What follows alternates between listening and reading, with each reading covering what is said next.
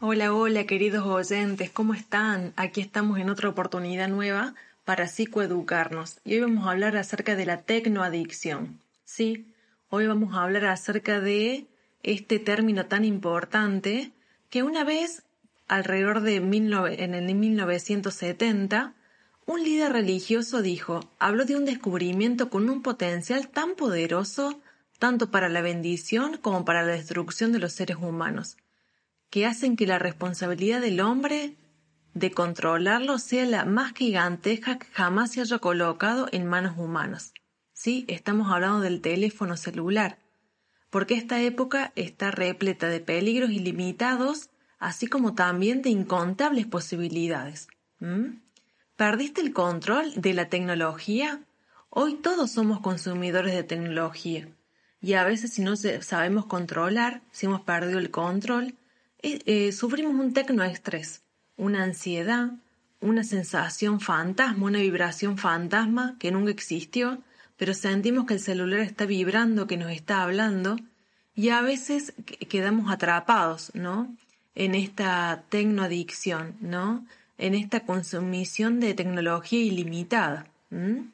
Entonces, es interesante escuchar a este hombre que trató de contarle un clásico cuento a su hija, pero su hija nació en una era de la tecnología, en una era donde justamente nació con el celular, ¿no? Entonces, eh, bueno, es interesante lo que, lo que nos cuenta este, este hombre a su audiencia. ¿Lo escuchamos? No hace mucho le contaba a mi hija, tengo una hija que tiene 11 años, pero cuando tenía 6 o 7 todavía le contaba cuentos infantiles. Y un día le conté por primera vez el cuento de Hansel y Gretel. Y en el momento que los hermanitos se pierden en el bosque y empieza a anochecer, en ese punto culmine de la trama, que yo le, se lo contaba con la voz muy, muy seria para que se asustara un poco, mi hija en vez de asustarse me dijo que lo llamen al papá por el celular. Y yo pensé entonces, recién entonces, por primera vez, que mi hija no sabe que hubo una vida antes de la telefonía inalámbrica. Y descubrí también qué espantosa resultaría la literatura, la clásica, si el teléfono móvil hubiera existido siempre. Pensemos, por ejemplo, en cualquier historia clásica, la que se les ocurra. Blancanieves, Caperucita, Pinocho, El viejo y el mar, Macbeth, la familia de Pascual Duarte, cualquiera y pongamos un teléfono móvil en el bolsillo del protagonista. ¿Funciona la trama? ¿Funciona la trama ahora que los personajes pueden llamarse desde cualquier lado? No importa qué historia hayamos elegido. La trama no funciona un carajo en ninguna. Con un teléfono en las manos, por ejemplo, Penélope ya no espera con incertidumbre que el guerrero Ulises regrese del combate. Con un móvil en la canasta, Caperucita alerta a la abuela a tiempo y la llegada del leñador no es necesaria nunca.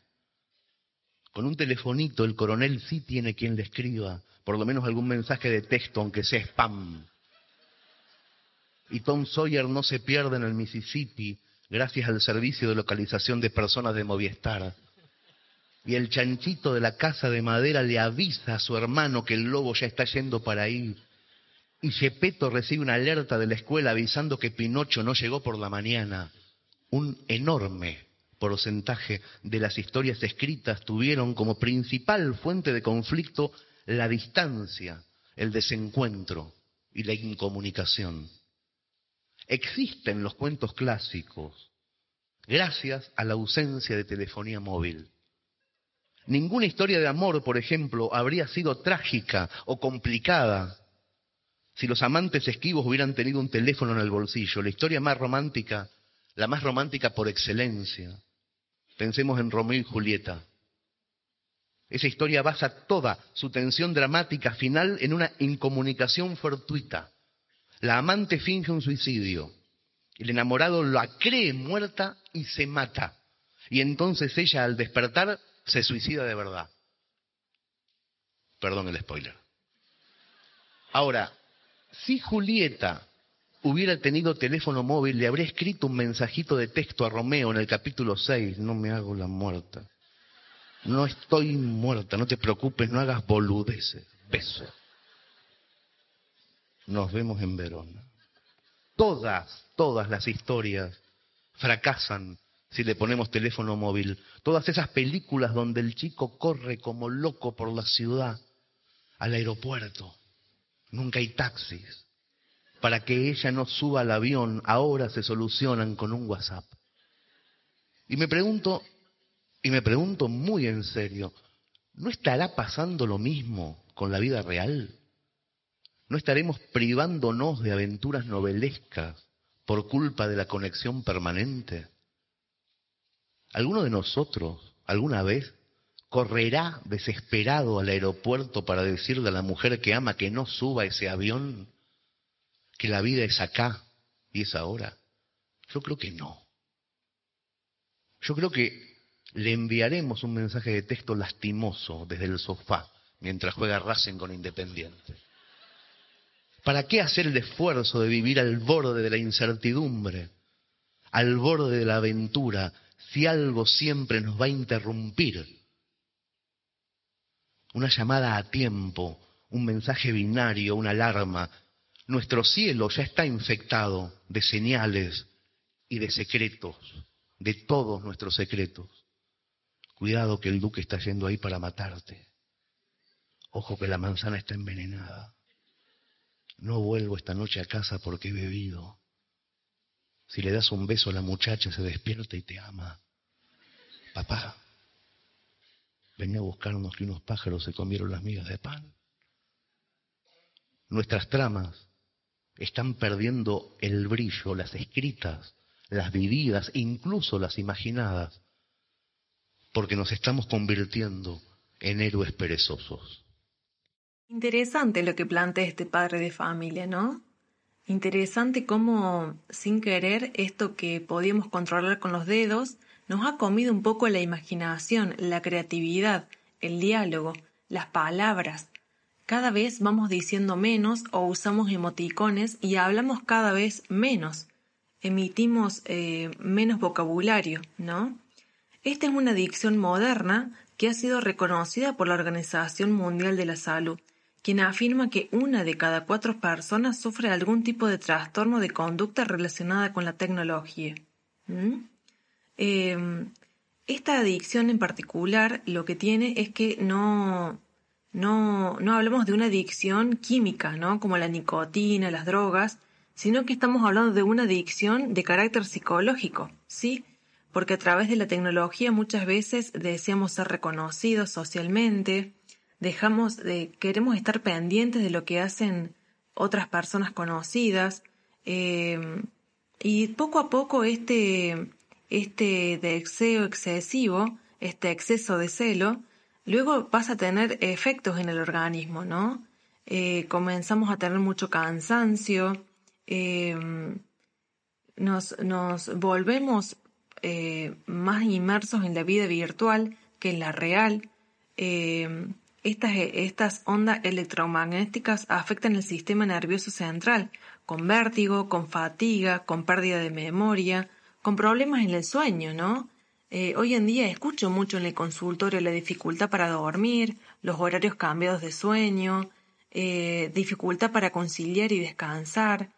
entonces es importante atender este, esta actividad, ¿no? Que por ahí llevamos a cabo de una manera desenfrenada y no controlamos, no sabemos controlar, controlarnos, ¿sí? No sabemos controlar el teléfono y él ya nos termina controlando a nosotros. Eh, entonces es importante poder ser inteligentes con la tecnología. ¿Cómo me doy cuenta si tengo un problema con la, con la tecnología?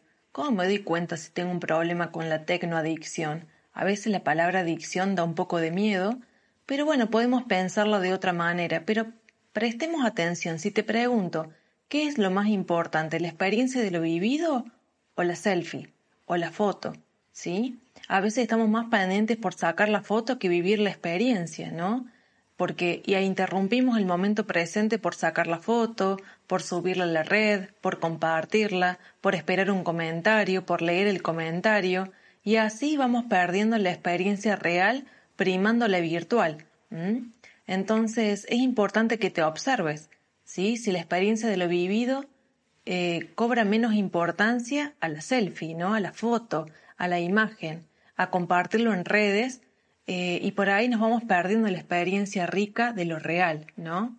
Eh, perdemos la espontaneidad porque todo, todo está premeditado, ¿no? Todo está avisado. entonces, de alguna manera, vamos perdiendo, vamos perdiendo cosas importantes de la experiencia, ¿no? Entonces, eh, es lindo poder hacerse este tipo de, este tipo de preguntas, ¿no? A veces eh, nos estamos perdiendo, nos estamos perdiendo experiencias importantes por estar atrapados, ¿no? Y se despierta un nivel de ansiedad bastante grande, ¿no?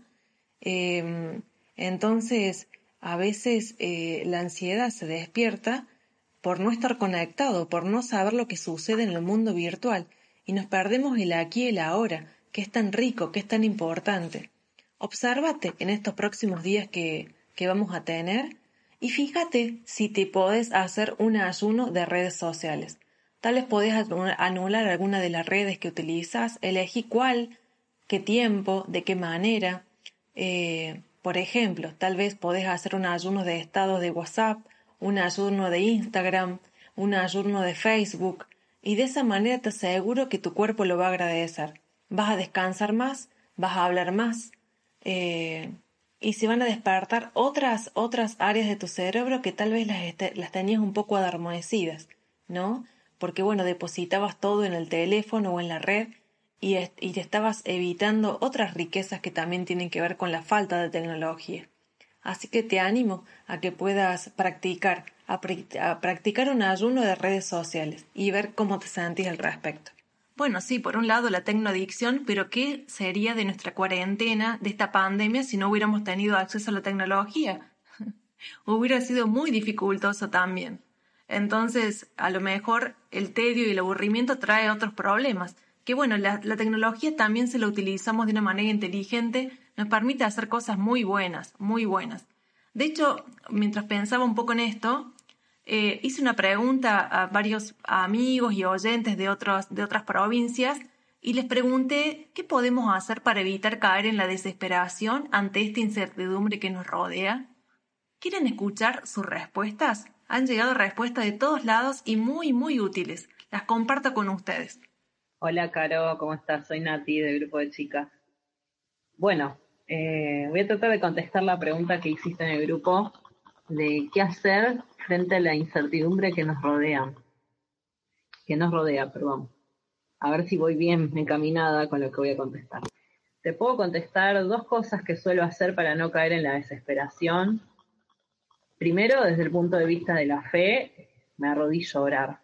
Yo siempre clamo al Padre Celestial para que, para no llegar al punto de, de esos sentimientos de desesperación, es lo primero que hago, ¿no? Me encomiendo a Él. Y después me pongo a, trabajar en lo que fuere, en distintas cosas, en distintos proyectos o cosas que, me mantengan activa, como para, como para no darle rienda suelta a los pensamientos negativos, ¿no? Y enfocarlos en cosas positivas. Eh, ahí puede estar incluidas cosas que tengan que ver con mi familia, con mis hijos, con mi casa, si hay alguna refacción para hacer, eh, algún proyecto que tenga que ver un proyecto social o no sé, o algún proyecto que tenga que ver con desarrollo de algún talento, pero bueno, eh, lo que yo llamo labor terapia, ¿no? Y finalmente otra cosa que suelo hacer es refugiarme con mis seres queridos, o sea, siempre acudo a mi familia, a mis amistades, eh, a mis líderes muchas veces, o aunque no sean líderes, gente que yo considero que son, son buenas personas y personas que tienen dones de, de venidos de los cielos. Entonces acudo también en busca quizás de, ese consejo, de esa palabra. Más que nada creo que viene por ahí. Y de esas, con esas tres cosas, yo te diría que dentro de todo no, pierdo de vista, digamos, el foco. Bueno, cuando te hablaba de proyectos también hablaba de, no sé, de cursar algo, de estudiar, ¿no? O sea, pero bueno, son básicamente tres cosas, ¿no? Eh, por intermedio de la fe, por intermedio de la labor terapia o por intermedio de mis seres queridos espero haber respondido. Hola, Caro, ¿cómo estás? Bueno, te respondo a la pregunta. Yo lo que pude hacer en este tiempo de pandemia, el año pasado tuve más incertidumbre. Nunca caí en la desesperación, pero sí me incomodaba el grado de incertidumbre que había porque había mucha ignorancia del virus, cómo se contagiaba, si te podías volver a enfermar una vez después de haberlo tenido, si lo tenían los chicos, bueno, ya sabes, todo lo, que ahora más o menos tampoco estamos muy seguros, pero más o menos sabemos por dónde viene. Y, y bueno, eh, yo por ejemplo, el año pasado me propuse estudiar más, este año estoy estudiando más que el año pasado, estoy trabajando menos, eso me ayudó, pues me estresaba mucho trabajar mucho, y ambos años lo que siempre fue muy útil fue aumentar la fe. Eso me gustó mucho como el ejercicio de, de la espiritualidad, el tomar acciones concretas para, para mejorar mi fe, me dio una paz y una tranquilidad que no sabía que podía tener. Hola eh, a todos los que, los que me van a escuchar. Quiero agradecerle también a Carlos Sarmiento por, por darme esta posibilidad de poder expresarles un poquito eh, lo que yo pienso y algunos sentimientos. Eh, una genia, Caro, la verdad, siempre buscando oportunidades para, para ayudar a la gente en su estado de ánimo, en su forma de pensar. Y, y bueno, yo les comento un poco, yo soy cordobés, eh, actualmente estoy viviendo en Chile, eh, viví en el sur de Argentina también, un poco de todo. Eh, comencé estudiando psicología, después no, no terminé la carrera, pero, pero bueno, quiero hablarles un poco de, mi experiencia, un poco, yo siempre me dediqué al área de ventas también, creo que toda la, toda la parte de, en, el área de venta uno aprende mucho de psicología también. Eh, y he tenido mucho contacto con mucha gente, llegué a, a, veces a dirigir grupos eh, y todo eso. Pero bueno, más que todo expresarles un poco el tema de, la incertidumbre, qué pasa y, todo esto que nos pasa en, en, la cabeza. Eh, algo que decía mi abuelo, mi abuelo ya falleció hace varios años, él me decía, todo lo desconocido, todo lo que no conocemos, le tenemos miedo y le tenemos temor. Y a veces sucede eso, cuando estamos en, momentos donde estamos ante lo desconocido, ante cosas, puede ser un nuevo trabajo, puede ser eh, una nueva relación de pareja, puede ser un montón de, cosas que uno comienza, esto del virus, de la pandemia, de, esto es algo nuevo también. Y todas estas cosas, eh, cuando nos suceden, eh, nos da temor, nos da temor, nos da ganas de salir corriendo, eh, pero en realidad, eh, si nosotros tenemos esperanza en ese momento y pensamos cosas positivas, como bueno, esto me va a ayudar en mi vida, esto va a pasar en algún momento, hay muchas cosas buenas que hay en el mundo, hay muchas cosas buenas en mi vida por ver por delante, eh, centrarse en las cosas positivas que vienen hacia adelante, nos da una perspectiva totalmente diferente eh, y nos da energías completamente diferentes. Eh, yo una vez eh, leí un libro que se llama Los secretos de la mente millonaria por T. Ecker y él da un consejo y en este libro él habla de la, mente, pero no, no, habla de la mente, de, de cómo tiene que ser nuestra mente. Y él dice, todo lo que nosotros, dice, pensamientos nos llevan a los sentimientos y los sentimientos nos llevan a las acciones. O sea que todo lo que yo piense, voy a tener un sentimiento. Si yo, por ejemplo, eh, no sé, estoy comenzando eh, un trabajo nuevo y me llaman a un área, por ejemplo, no sé, eh, de, de supervisor, por ejemplo, este es un ejemplo de miles de ejemplos que pueden existir, pero lo llevo un poco a lo laboral. Y yo pienso, no, ¿cómo me van a llamar a mí de supervisor si yo no, no, no tengo, no tengo, no tengo tanta experiencia para dirigir grupos, para, eh, para hablar, eh, no, no, yo soy malo, soy malo para esto. Me va a traer un sentimiento de, de tristeza, un sentimiento de que no puedo, un sentimiento de derrota. ¿Y cuál va a ser la acción? Que voy a ir a hablar con mi jefe y le voy a decir, ¿sabe qué? Yo no, no, no quiero, no quiero trabajar en esta, en esta área, no, por cosas personales no, no, no me siento cómodo. Y se desaprovechó una oportunidad, y así la vida en general. Entonces todo parte por lo que pensamos. Pensamientos nos llevan a sentimientos, sentimientos eh, nos llevan a resultados. Lo que yo pienso, lo siento. Y lo que siento me lleva a una acción, ya sea negativa o positiva. Entonces, empezar a pensar en forma positiva. Y no engañarnos, porque muchas veces hay gente que dice, ah, pero vos eh, te engañás porque no ves la realidad. La realidad la vemos y la realidad ya está. La realidad cuál sería? La mala. a veces, o, las cosas que parecen ser malas. Pero eh, lo que uno ve hacia adelante tiene que ver con la esperanza, con proyectarse con cosas buenas, cosas positivas, tanto en lo personal, lo que yo pienso de mí mismo, hasta lo que pienso en forma general en todo. Entonces, gracias Caro por, por darme este tiempo y bueno, eh, vamos para adelante, seamos positivos, miremos hacia adelante, eh, que hay muchas cosas lindas en, la vida. Qué linda participación que hemos tenido de Seba, de Nati, de Guada, de Buenos Aires, de Cintia también, que escribió, él, ella escribió un comentario muy lindo que ella tiende a pensar en, en que los no no sean tan protagonistas, ¿no? Em, también nos escribió, bueno, Cristian desde Chile, sí, Víctor y Víctor y Lidia nos escriben de Córdoba y también nos escriben, en el caso de Lidia, nos cuenta que ella lo que hace es, se anotó en un curso de tecnología y Víctor dice que la importancia de trabajar, de siempre estar trabajando para sentirse útil, ¿no? Eh, me pareció muy bueno sus comentarios, gracias por participar. De eso se trata, ¿no? De poder eh, encontrar diferentes estrategias, ¿no? Para no caer en la desesperación. Cuando caemos en la desesperación es porque no tenemos fe muchas veces, ¿no? Porque tenemos malos pensamientos y le damos mucha trascendencia a esos pensamientos. Entonces hacemos que ese pequeño temor sea un gigante que nos aplasta y que nos domina, que nos enmudece, ¿no? Entonces, qué importante es poder aprender de estas cosas, de no desesperar. Y si tenemos que usar la tecnología para no desesperarse, bienvenido sea siempre y cuando no caigamos en la tecnoadicción. ¿Sí? Bueno, muchas gracias por haber pensado conmigo, por haber participado. Me encanta que, que haya este ida y vuelta, siempre lo digo. Así que bueno, nos estaremos viendo la semana que viene. Un abrazo.